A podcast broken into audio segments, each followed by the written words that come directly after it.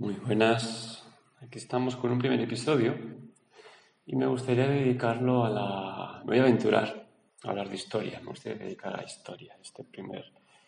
Em, esta primera difusión. Em, ¿Por qué? Me parece importante plantear una serie de preguntas que, que quizás no tienen respuesta o quizás la respuesta que se les da son bastante basadas en lo que otros dijeron y si bien es obvio que la historia se, al final se encuentra en libros, pues se encuentra en el suelo, en la arqueología, ¿no? o en los testimonios, es decir, nos basamos en otras cosas, otros textos, otras personas para deducir de ella. Em, hay mucho de lo que quizás todavía no se sabe, mucho de lo que se dice, mucho que está diluido con respecto a lo que es la historia. ¿no? Entonces, en concreto, con respecto a historia, me gustaría quizás, si bien esto es un canal que va sobre, yoga, vamos a plantearlo así, em, centrarme en ello, en yoga. Entonces, todo lo que vamos a plantear aquí es simplemente una serie de ideas que ojalá te ayuden a plantearte una serie de preguntas. Entonces, las cosas que encontramos con, respecto al eh, yoga es una de las por así decirlo, prácticas que vienen de la cultura védica. ¿no? Entonces, ¿de dónde viene esto de la cultura védica? ¿no? ¿En qué momento en el tiempo se, se, se, cita? Bien, lo que yo voy a compartir aquí es lo que me explicaron mis profesores y luego, intentando contrastar cosas por internet, eh, se añadieron algunos, algunos eh, datos, pero aquí lo primero que te tengo que comentar es que cuando hablamos de historia nos encontramos con muchos problemas, pues no hay eh, quizás cosas consensuadas. ¿no? Fíjate, si por ejemplo habláramos sobre lo que pasó hace un mes en algún sitio, ah, las personas tenemos opiniones muy diversas, ¿no? Y nos podemos basar en lo mismo, es decir, aquello sucedió, un hecho muy concreto y muy específico, pero la visión es tan personal y al final cuando hablamos de algo, el problema que tiene el ser humano es que siempre quiere compartir algo concreto. Entonces coge ese hecho para justificar sus ideas y entonces le da la vuelta, quizás un poco, para explicar lo que él quiere. Lo mismo que voy a hacer yo aquí ahora, ¿no? Obvio. No estoy libre de ello tampoco. Pero sí que quiero plantearte preguntas entonces, ¿no? Entonces, si el yoga viene de la cultura védica, algo que podemos encontrar es que ronda en el, se inicia quizás en el 3000, en el 4000 antes de Cristo, en el 2000 antes de Cristo, o sea, ya ves ahí que es bastante amplio el margen de maniobra. Em, y sencillamente, vamos a ponerlo así, ¿no? La cultura védica, pues em, las personas que vivían allí tenían, como antes, una conexión con la naturaleza, o mejor dicho, vivían en la naturaleza y por lo tanto se alimentaban a través de ella y en ella y era importante como mantener una relación. ¿no? Entonces la mayoría de em, rituales que encontramos que vienen de allí, que vienen de los Vedas, son rituales que tienen que ver con obtener una buena cosecha, em, fomentar la fertilidad del, pueblo, fertilizar de la mujer en el momento en que eh, se quiere eh, procrear, em, invocar al sol ¿no? para que traiga caliente la tierra, caliente a las personas, em, invocar al agua para que nos ayude, ¿no? venga, cultive, eh, nutra el cultivo, etc. etc, Entonces la mayoría de, de rituales tienen que ver con esto.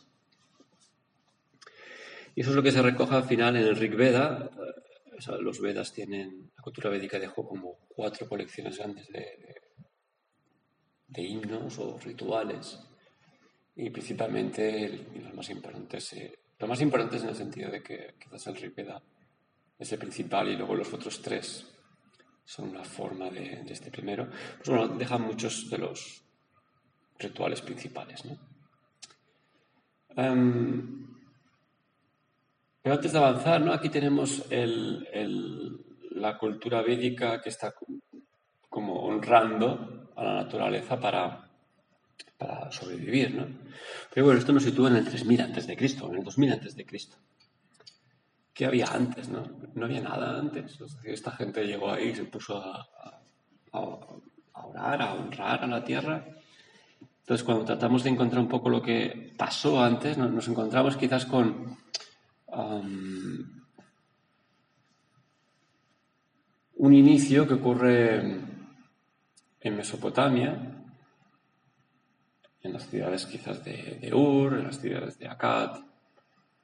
Em, un inicio me refiero a comenzar a asentarse en lugares. Pasamos de ser cazadores recolectores a algo ocurre y nos asentamos. Algo ocurre, principalmente la agricultura, llega a los humanos y bueno, la, empezamos a usar.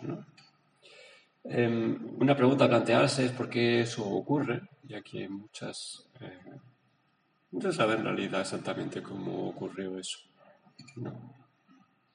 Como de repente nos empezamos a sentar porque encontramos la agricultura.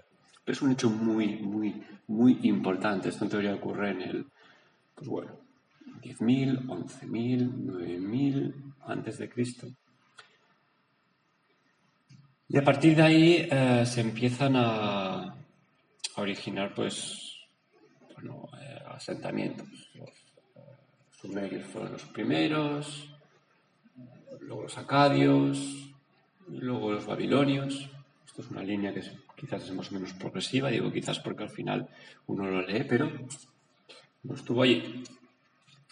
Entonces, bueno, desde ahí, desde esa zona de Mesopotamia, Em, la gente se mueve, ¿no? la gente tiene curiosidad, empieza a explorar otros territorios y se va, por un lado quizás hacia el oeste, hacia Egipto, y por otro lado hacia, hacia el este, hacia, hacia la India, a, lo que ahora es la India. ¿no? Y ahí tanto en Egipto como en la India pues, se desarrollan culturas, se desarrollan fórmulas para honrar. a bueno, vamos a ponerlo así más sencillo. Se forman las culturas para sobrevivir. ¿qué, se necesita aquí? Bueno, hay que hacer esto, esto y esto y esto. Pues bueno, idean un sistema, ¿no? Idean una fórmula, idean un, tipo de, sociedades que se dan pues, de unas maneras u otras, que decir más orgánico o menos, ¿no? Quizás hay líderes y se imponen, quizás hay un tipo de democracia, vamos a ponerlo así, ¿no? Eh, porque leemos muchas formas de cómo se sostenían las, civilizaciones y las sociedades. Pero si pensamos un poco, y esto es un poco a las preguntas que os quiero plantear, es, o sea, en un momento dado se asienta la gente, ¿no? Entonces, ¿cómo funciona eso. De, quién son las tierras, por ejemplo, las que se empiezan a, cultivar. ¿Y quién cultiva? ¿Cultivamos todos para todos? Eh, ¿Cultivamos unos para otros? O sea, ¿hay alguien encima de alguien? ¿Y es alguien que está encima de alguien? cómo está colocado ahí, ¿no? Son preguntas que ahí los historiadores dan diferentes visiones, no quiero dar ninguna, son preguntas que quizás te apetece eh, contestarte, porque cuando hablemos ahora del presente, em, siguen siendo válidas esas preguntas. Entonces, adelantamos un poco en el tiempo y nos vamos a ese 3000, 2000 antes de Cristo y ahí encontramos una serie de, eh, personas que empiezan a hacer ese, bueno, como en todos los otros lugares del mundo, rituales para, bueno, a ver si sobrevivimos, ¿no? A ver si avanzamos, a ver si prosperamos. Y, eso es común en todas las culturas, ¿no? En Egipto se hace de una manera, en la India se hacía de otra. Si nos vamos a América, en la Inca, Azteca, Maya y otras culturas se hacía lo mismo, en Australia se hacía lo mismo, en China se hacía lo mismo. Se hacía lo mismo, me refiero a honrar em, a la tierra, honrar la casa que te, te, da cobijo, que te da alimento, y tratarse con, un cierto respeto.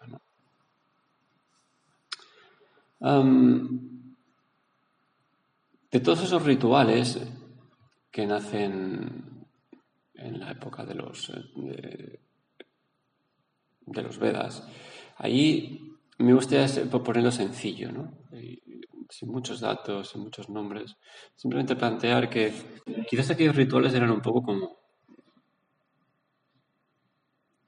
um, con un lenguaje poético. Y desde luego la mente occidental eso le cuesta, ¿no? Bueno, voy a la derecha, voy a la izquierda, no me vengas con que de donde venga el aire tengo que moverme, ¿no? Um, nos gustan las cosas, eh, estamos acostumbrados a la palabra concreta, nada de ambigüedades. Entonces, aquí lo que, lo que ocurrió es que poco a poco el mensaje fue cambiando y fue haciéndose quizás más preciso y dando más detalles sobre lo que allí se, hacía. Entonces, de los Vedas nacen unos eh, otros textos que son los Brahmana Text, que dan más detalles sobre estos rituales. Y aquí ya eh, se coloca... Claro, los textos se llaman así, ¿no? Brahmana, porque, porque los hacían los brahmanes. ¿Quiénes son los brahmanes? Los sacerdotes. Ah, ok, había entonces unas personas en concreto que se dedicaban a hacer ese tipo de cosas. Entonces, aparentemente hubo un cierto tipo de como malestar, ¿no? De, oye, ¿tú por qué puedes hacer el ritual y yo no? Entonces, eh, aparentemente hubo gente que dijo, yo también quiero hacer eso, yo también quiero obtener ese conocimiento, también quiero obtener esa experiencia.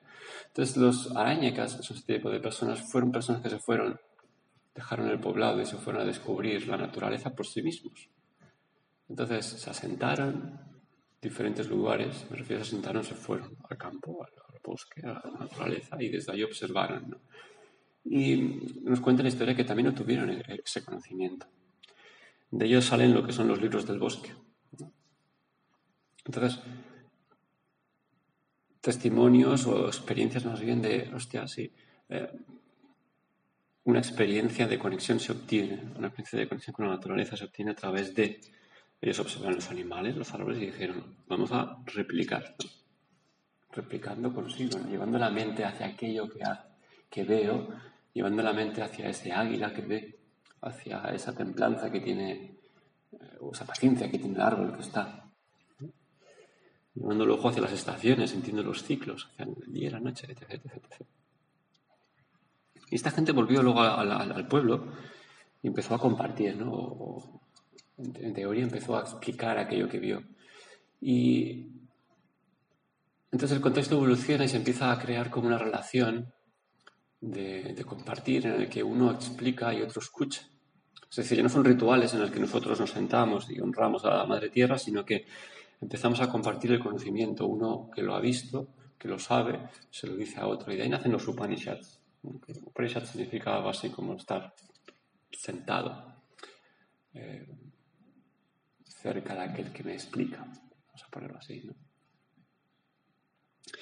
Upanishad al final es una forma de escribir y hay muchos Upanishads. Yo podría escribir una obra aquí mismo, solo tengo que seguir unas reglas. Entonces hay muchos, solo que hay algunos que se consideran los más importantes. Personalmente, por ejemplo, Mandukya Upanishad es algo que en las formaciones siempre vemos. Um, es bastante interesante. Ishu Upanishad también es muy interesante. aquí las conversaciones hablan sobre Dios, hablan sobre el alma, hablan sobre lo que es meditar, lo que significa el prana, lo que significa conceptos importantes en, todo el trabajo de, ok, antes habían rituales hacia honrar a Dios, el Dios del Sol, ¿no? Pero, ¿qué significa honrar? ¿Qué significa el Dios del Sol? Entonces se empieza a dar un poquito más de palabras, se empieza, a explicar un poco más todo aquello. Un poco más tarde en el tiempo empieza a nacer una forma de hacer que es los sutras. Sutras al final es una forma de sintetizar el conocimiento, sintetizar eh, el mensaje. De todo el yoga, pues los yoga sutras, es algo conocido. Al final los sutras que van del yoga. Sutra significa cuerda y quizás uno de los sentidos que se puede dar es que, bueno, tú vas teniendo la cuerda y siempre hay algo más, ¿no? Entonces, esos, cada, cada sutra, cada yoga sutra, tú vas teniendo la cuerda en, la medida que tu práctica va avanzando y siempre vas viendo algo nuevo, una nueva perspectiva. Entonces, en esta época, que podía rondar entre el 600 y el 200 antes de Cristo, para que lo entendamos, aunque tampoco me gusta verlo así, se establecen seis escuelas clásicas, las seis eh, darshanas. Y si bien hay más, luego si buscáramos ahora doctrinas o escuelas del hinduismo veríamos más. Pero um, quizás, así se me explicó, ¿no? Seis son las principales. Y de ahí, pues bueno, derivan luego otras. Entonces está el yoga y su hermana, la su hermana Samkhya, su hermana o hermano Samkhya. Pues yoga al final es práctico, ¿no? Te dice siéntate y medita y te habla de los obstáculos y de las dificultades que vas a ver, pero te habla de los medios también por los cuales a través de la meditación vas a obtener el, conocimiento. Es decir, vas a hacer aquello que hicieron los arañacas, que fueron, que fue sentarse en el bosque y observarlo. Pero cómo lo hicieron, entonces yoga explica el cómo lo hicieron. Y se basa en un sistema cosmológico que es Samkhya, que le pone como un marco de... Okay, para que sepas un poco, al final tenemos algo que podemos llamar alma y luego tenemos algo que es materia y, y estos dos se relacionan. Entonces yoga explica cómo la experiencia de yoga te puede llevar a entender cómo funciona esa relación. Y ese es el final, el final del yoga, entender, darse cuenta a través de la vivencia directa de, ah, todo esto funciona así. No porque nada cambie, ¿no? No porque veas algo extra místico, complicado, simplemente te explica de que te das cuenta, discriminas la verdad, ves la verdad. Entonces hay otros cuatro escuelas, Mimanza, Vedanta, Vedanta será conocido, tiene bastante fuerza quizás en estos tiempos. Ya, ya, Vaishesika son otras de las líneas de las escuelas. Y entre ellas se alimentan, ¿no? Entre ellas se nutren, siempre hablamos de lo mismo, ¿no? Pues todas ellas al final son eh, escuelas para qué? Para autoconocimiento, para autorrealización. Entonces todas hablan de de intentar comprender, de intentar ver. ¿no? Lo que pasa es que el, conocimiento o la área de, científica, de exploración, se, quizás se, divide. ¿no? Por ejemplo, el yoga es algo más meditativo, ¿no? es algo más práctico. Samkhya es un poco quizás más eh, metafísico, ¿no? nos habla de la cosmología. Em, entonces ya vemos como en esta primera parte de, la historia vamos desde un lugar en el que se explican Alguien hace rituales y estos rituales los ha recibido. ¿Los ha recibido por quién? Pues de Dios mismo. Dios mismo, meditación profunda, o la vida mismo, o una canalización, si lo queréis llamar así. Les ha dicho en meditación profunda, haz esto así. Es decir, haz este ritual de esta forma. Entonces, fíjate cómo eso va avanzando, los brahmanas textan un poco de explicación de cómo sus rituales son, luego una serie de personas se van fuera y empiezan a obtener conocimiento directamente, luego vienen los Upanishads, que es un pregunta-respuesta o quizás más bien una, uh, un diálogo entre maestro y alumno en el que se explica y se da um, definición de ciertas uh, ideas que son necesarias para abordar estos temas, para abordar esta, esta experiencia. Y luego de repente aún esto se divide más, ¿no? Ahora tenemos seis escuelas, ¿no? Podemos añadir más, por ejemplo, Tantra lo podríamos colocar aquí, ¿no? Um, etc, etc. Entonces, um, nos ponemos en el 600 y 200 antes de Cristo y vemos aquí cómo um, la cultura védica se va eh, desarrollando. Aquí en paralelo ocurren muchas cosas en el mundo, ¿no? En esta época tenemos a, tenemos a Buda, en teoría quizás entre el siglo V y VI antes de Cristo. Em, a veces se habla de que hay, influencia entre el, yoga y el budismo. El yoga, voy a decirlo así, el yoga de Patanjali, el, yoga védico propio, tiene mucho que ver con el budismo, ¿no? Y quizás, desde luego en las técnicas, en los dos mil años que han pasado de historia, pues puede haber diferencia, pero en un inicio quizás sus diferencias son muy pocas, ¿no? Ambas quieren lo mismo, ambas tienen una cierta dirección de, ¿cómo decirlo? Trabaja tu mente, ¿no? Toma conciencia de que al final eh, es una cuestión meditativa, introspectiva, y quizás en algunas cuestiones cosmológicas, ¿no? de si Dios está en un sitio o no está en otro sitio, hay una cierta diferencia. ¿no? Pero a veces se habla de quién influyó a quién. ¿no? Son siempre eh, conversaciones bastante interesantes las que se, en, este ámbito se desarrollan. Eh, mi, aportación ahí es, eh, es, personal, es para mí, ¿no? pero la, dejo aquí para quien quizás le, pueda también llevarse a plantearse preguntas interesantes. Es, al final, cuando Patanjali hizo los Yoga Sutras, eh, no es como lo vemos hoy, el yoga de Patanjali. Cuando, cuando, Buda alcanzó un, cierto grado de iluminación, un grado de iluminación, él no dejó ningún tipo de él no dijo esto hacia el budismo. Son todos los que vienen después, los que luego empiezan a hablar de ello, sus discípulos eh, empiezan a hablar de la experiencia que tuvo él, empiezan a dejar sus textos, sus testimonios, igual que con, Jesús. ¿no? Son los otros, en realidad, los que crean la escuela. ¿no? En concreto, Buda en concreto, Jesús en concreto, más que la escuela dejan la experiencia. Luego venimos los otros. Y ahí hacemos con ello, pues bueno, lo que hace el ser humano con todas las cosas cuando trabaja desde, desde un, lugar que quizás mm, no es la experiencia directa. ¿no? Que es, ah, bueno, pues Buda es Dios. O, Buda es tal, o, aquello es lo otro. ¿Qué más da lo que luego otros dijeran sobre uno en concreto? ¿no? Ahí se deja un testimonio sobre la experiencia. Si cogemos leer algunos testimonios, escojámoslos, leámoslos, estudiémoslos, por supuesto, ¿no? Los evangelios al final son todo cosas que otros dijeron de Jesús, ¿no? Entonces, perfecto, cojámoslos. Em, y que nos sirvan al final para plantearnos preguntas. Entonces, ¿quién influyó a quién? Bien, yo pienso que las cosas al final se co-crean, ¿no? Igual que cualquier em, nuevo pensamiento al final se co-crea con los contemporáneos. Alguien quizás va un poco más adelante y luego habla con otro y se retroalimenta, todo se retroalimenta. Entonces, em, ¿qué más da? Pero en esa época, en el 600, o sea, en el primer siglo antes de Cristo, vemos a, a Buda por un lado, a Patanjali, pero también tenemos a Confucio, en teoría entre el 550 a.C. y el 479 a.C. Tenemos a Sócrates, tenemos a Pitágoras, tenemos a Lao Tse, tenemos a un montón de, de, sabios que dejaron escritos eh, potentes acerca de cómo darnos cuenta de, de, que nuestra mente al final vive lo que quiere vivir.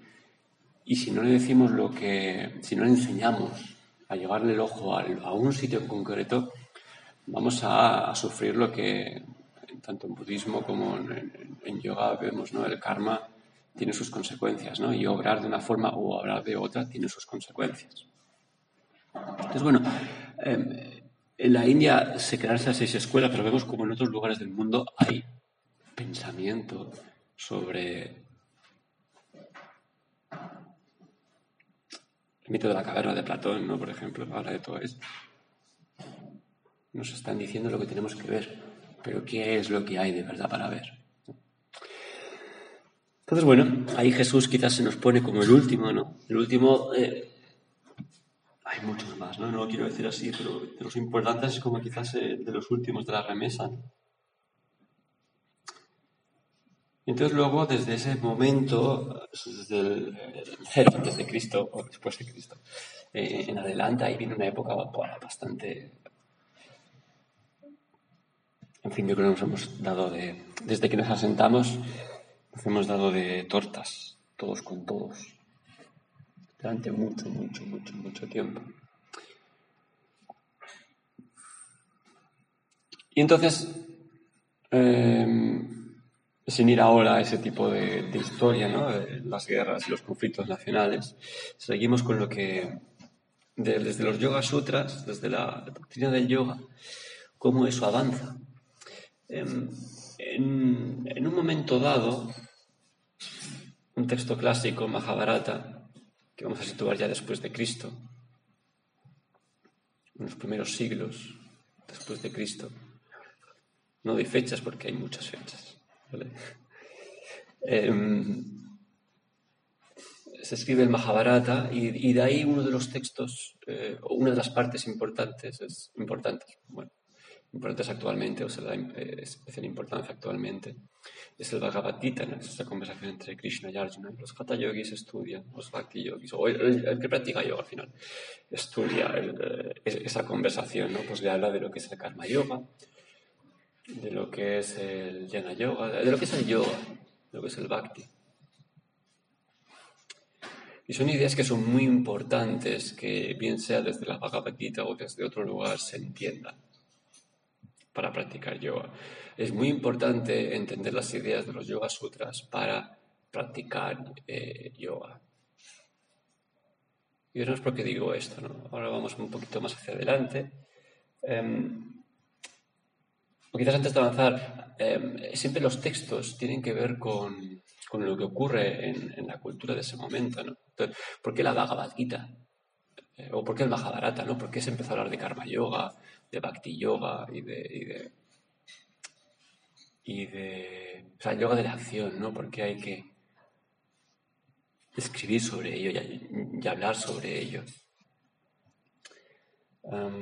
si cogemos los yogas de Patanjali, eso es, una conversa, eso es un texto puramente psicológico de lo que uno puede ir descubriendo en meditación, ¿no?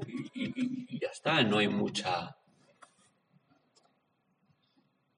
Se puede hablar, se pueden añadir detalles, pero en concreto no hay mucha más cosa allí.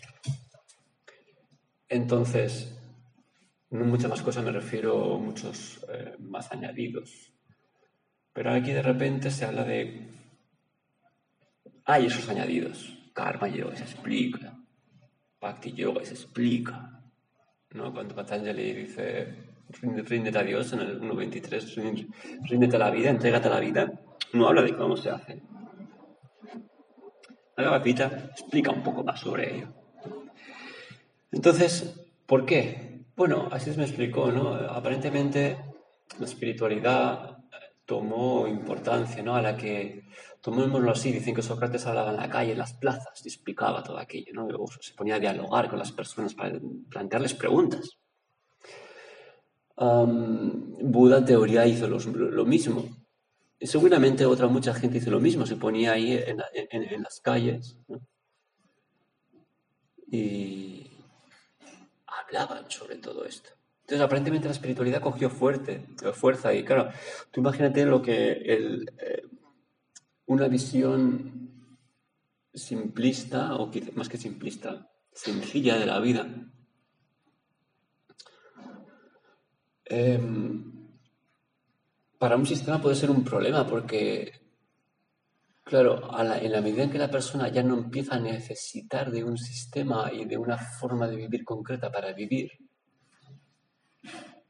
los sistemas, ¿no? Los, las formas normales en las que la gente sobrevive, es decir, gente en el poder y gente abajo, que eso es desde que nos asentamos es así, em, bueno, puede tener, puede tener problemas ¿no? para que eso se mantenga debido a que, bueno, pues quizás el consumo de, las, esas personas es menor, debido a que el cuestionamiento hacia las, hacia las formas de poder es mayor, etc, etc, etc. Pues bueno, se hicieron unos textos, por unos motivos u otros, pero que quizás tienen que ver con esto, para fomentar a, oye, eh, tú puedes tener una vida espiritual, pero puedes seguir trabajando, puedes seguir sirviendo, puedes seguir eh, en, sociedad, ¿no? Entonces la Bhagavad Gita nos habla un poco de esa interacción en realidad y comunión de los dos mundos, ¿no?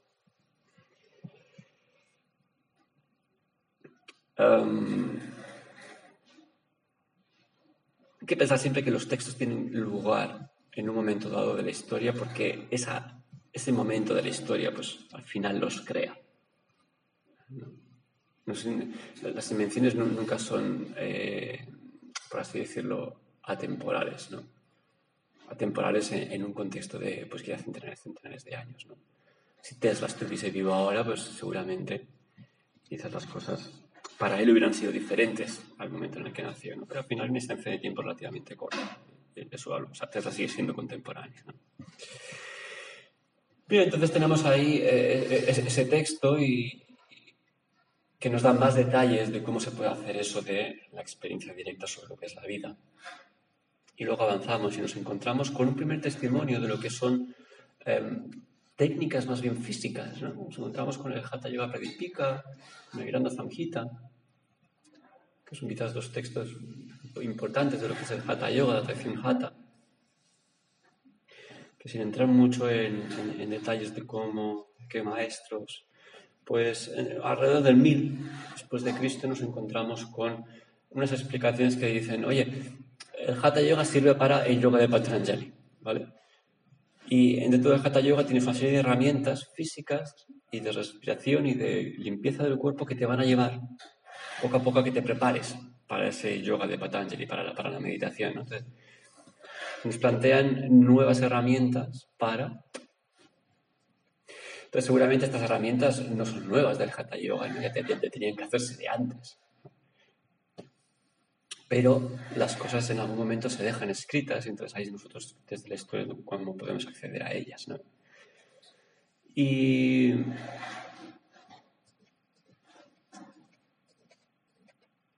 de ahí poco a poco, pues maestros eh, van como Fijaos lo que ocurre en el siglo XVIII, XIX, damos un, salto grande en la historia, ¿no? De repente aparece una serie de personas, ¿no? Y, y mucha importancia. El, yoga viaja por el mundo, debido en parte también a la, colonización, ¿no? Cuando los británicos llegan a la India, pues no solo llegan ellos, llegan otros muchos países y también los propios indios también empiezan a salir, ¿no? La globalización al final tiene sus... Eh, las cosas viajan.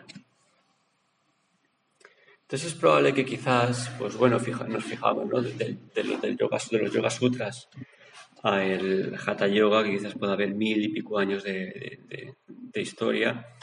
Hay un camino progresivo que seguramente se fue dando, ¿no? Y ese camino avanzó. Y si, por ejemplo, vemos las asanas que tenemos en el Hatha Yoga Pradipika y las comparamos con las asanas que pueda haber en un sistema moderno, como pueda ser eh,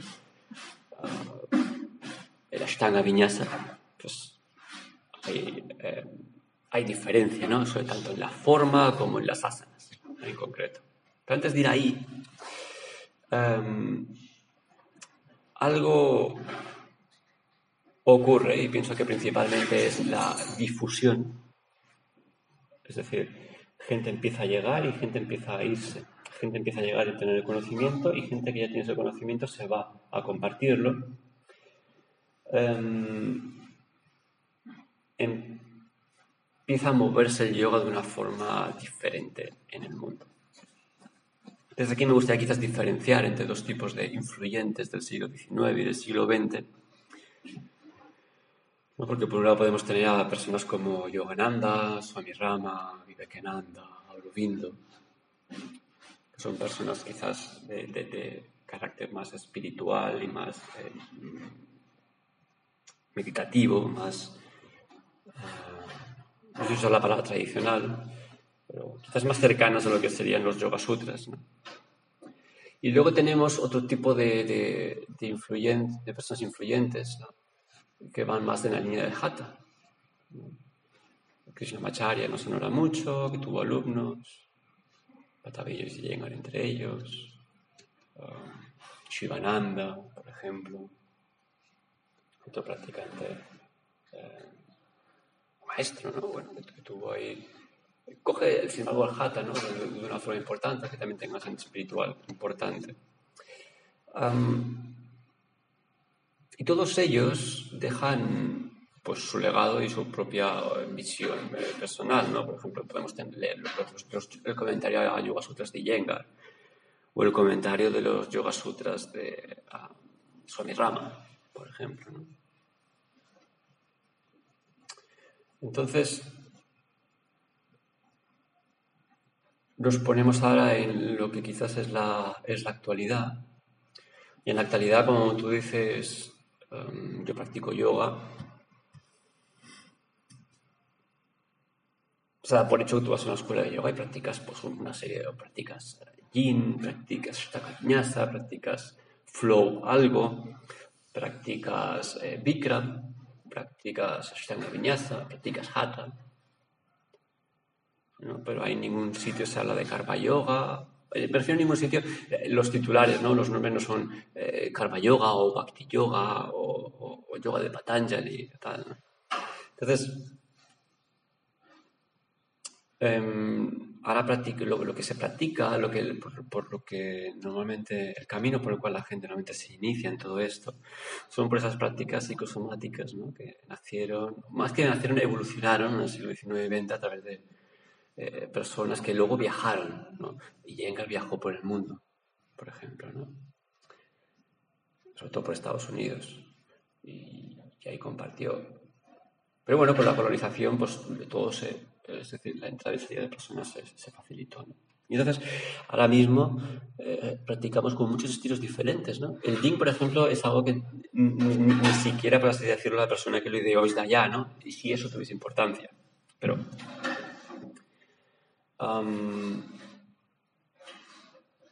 se practica en estilos de asanas en concreto, ¿no? Ya eso lo, llamamos yoga. Entonces, una pregunta que me gustaría que es prácticamente te plantearas, ¿no? Hostia, fíjate tú, ¿no? En el 600, 200 antes de Cristo, o si quieres en, en, la cultura védica, ¿no? Todo ese camino de evolución. Habían unos rituales primero, ¿no? Para honrar a la madre tierra, a la naturaleza. Entonces luego las cosas avanzan, ¿no? Vienen los brahmanas, escriben unos, textos, más, más, más información sobre esos rituales. Luego una gente se fue al campo, luego volvió, luego los Upanishads, ¿no? explicando un poco más qué es aquello del sol, la luna, la energía. Y luego tenemos las escuelas, ¿no? ahí nacen los Yoga Sutras, un texto psicológico, Vedanta también es puro, es pura, puro una mezcla entre psicología y, metafísica, podríamos decir. Una mezcla entre filosofía y, psicología, si quieres, ¿no? Formas para obtener el conocimiento. Y luego de ahí avanzamos, ¿no? Y, nos encontramos en un punto con el, con el Hatha Yoga. Luego nos encontramos con lo que vemos hoy en día, ¿no? Entonces, es, la sensación es que mi sensación personal, ¿no? y es la pregunta que te quiero plantear, si es así o no, tú cómo lo ves, ¿no? Es, fíjate cómo parece que todo se diluye en el tiempo, ¿no? Eh, hacíamos unas cosas antes, ya nos apuntamos a clases de yoga, ¿no? Y el objetivo no, no está claro cuando apunto a clases de yoga, es decir, me apunto a clases de yoga, ah, bueno, para estirar un poco, para sentirme mejor. No tiene ningún sentido que tú vayas a yoga para hacer eso. En el sentido... Eh, antiguo de la palabra. ¿no? Yoga es una experiencia de autorrealización. ¿Te ayuda la flexibilidad a, realizarte? No tiene por qué. ¿Te va a ayudar eh, el comer mejor para realizarte? No tiene por qué. ¿Te va a ayudar cualquiera de las prácticas del Hatha Yoga para realizarte? No tiene por qué. Lo que te va a ayudar para realizarte es toda la psicología que está en la filosofía. Todo lo que Sócrates compartía, todo lo que Lao Tse compartía, todo lo que el Buda compartía, todo lo que Jesús compartió. Esas ideas ahí atrás. En términos prácticos, ¿cómo se alcanza? Ahí es donde nos queremos, de alguna forma, y por eso digo, se, se diluye, ¿no? Nos perdemos un poco en el camino, porque como ahora tenemos formas, tenemos el hatha, tenemos el, el tenemos el ta, ta, ta, pues optamos, nos cogemos la forma que mejor nos conviene, pero no sabemos lo que hay detrás de esa forma para. O sea, cuál es el objetivo del yoga. Y nos quedamos con esa forma, ¿no? Que es moverse, así, respirar, flexibilidad. Y, y, ahora, pues bueno, están muy de moda, ¿no? Los talleres para hacer cosas, ¿no? Taller de yoga nidra. Taller de, de de una serie de posturas, taller de pranayama, taller de una cosa, taller de, la otra, ¿no? Buscamos como que alguien nos enseñe cuál es la mejor forma de hacer algo, ¿no? Si tú vas a los Yoga Sutras, desde luego me puedo imaginar que Patanjali hablaría ¿no? con sus estudiantes y les diría un poco cómo su experiencia. pero si tú coges el texto, eh, y lo maravilloso del texto a mis ojos es que es tan amplio que todo entra ahí dentro todo entra desde un lugar en concreto. No es que todo sirva, sino que las ideas son amplias. El sistema en el cual funcionan los Yoga Sutras o, el yoga es amplio. No te dice cómo tienes que respirar, te dice respira y atiende la exhalación. Hostia, ¿por qué la exhalación? Hazlo. Hazlo te darás cuenta. Ahora aquí, eh, en, los, en, lo que obtenemos hoy en día, ¿no? los cursos, no hazlo así. No, es esto de esta forma, esto de esta forma, esto de esta forma. Entonces, bueno, la, pregunta básicamente que quiero plantear es, o la, reflexión a la que te quiero llevar es, bueno, hay un camino, ¿no? Eh, todo evoluciona, hay un momento en el que nos asentamos en el suelo, en el suelo me refiero en, en, un terreno en concreto y ahí empezamos a convivir con otros. Y esos otros empezaron a ser más y más personas, ¿no? De los pueblos y las ciudades. Y ahí los sistemas empiezan a existir, empiezan a, crearse. Y en paralelo, uh, bueno, toda esta filosofía, toda esta forma de, vivir nos, nos, empieza a, a, ser compartida, ¿no? Y es curioso, ¿no? Que eso venga después, es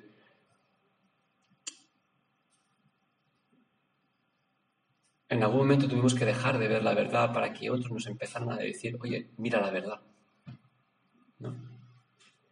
Y de ahí las cosas avanzan.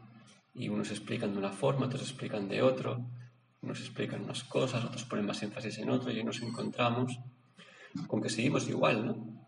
Ese asentamiento sigue existiendo y ese no ver la verdad sigue existiendo. Es decir, lo del progreso, pues bueno, depende en qué términos hablemos, ¿no?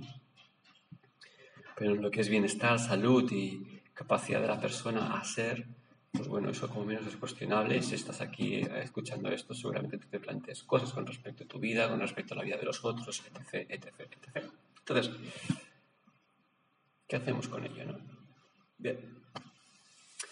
Entonces, tenemos muchas sendas, tenemos mucho conocimiento hoy en día, tenemos muchas, mucho de, por, lo que mirarnos, si miramos la psicología em, ya propia de quizás occidental, del, último siglo, tenemos a mucha... La psicología es algo moderno, como tal, como palabra, ¿no? Igual que la ciencia es algo moderno, con la palabra que los, de la forma en la que los occidentales lo, lo vemos, ¿no? pero vemos como poco a poco tanto la, ciencia, física, psicología, poco a poco se va acercando a muchos, muchos, muchos de los conceptos que funcionan en el yoga, que funcionan en, el taoísmo, que funcionan, que funcionaban en general. Entonces, ¿cuántos caminos hay? hay? muchos, pero debido a que el camino está tan diluido, hay tanta información, lo que no hacemos es practicar. Lo que no hacemos es practicar con una base de fondo que nos sirva para nuestra práctica, nos sirva para un propósito, para un objetivo. El objetivo está tan, tan diluido, es tan superficial que, que me pierdo en él, ¿no? Sí, avanzar en asanas. Y va a servir de nada. Para lo que es el objetivo del yoga. Si no tenemos el objetivo del yoga, ahora pon el objetivo de autorrealizarte y aguanta lo que en asanas. Seguro que ves muchas más cosas. Entonces, bueno, este, yo te, quiero, te planteo, me gustaría plantearte preguntas, que esto te invite a reflexionar y esto te invite también a buscar y hacer un, trabajo de, si te interesa, pues quizás de dónde vienen las cosas, que busques por ti mismo, consultes con tus profesores, consultes, consultes, eh, si así lo sientes, y ahí obtengas tus conclusiones y que te sirvan para tu práctica, ¿no? Uno hay de finalmente alcanzar la, la capacidad de poco a poco discernir por el mismo. Bueno, hasta aquí este primer um, aporte. Iremos, dejaremos la historia y avanzaremos con otros temas. Muchas gracias.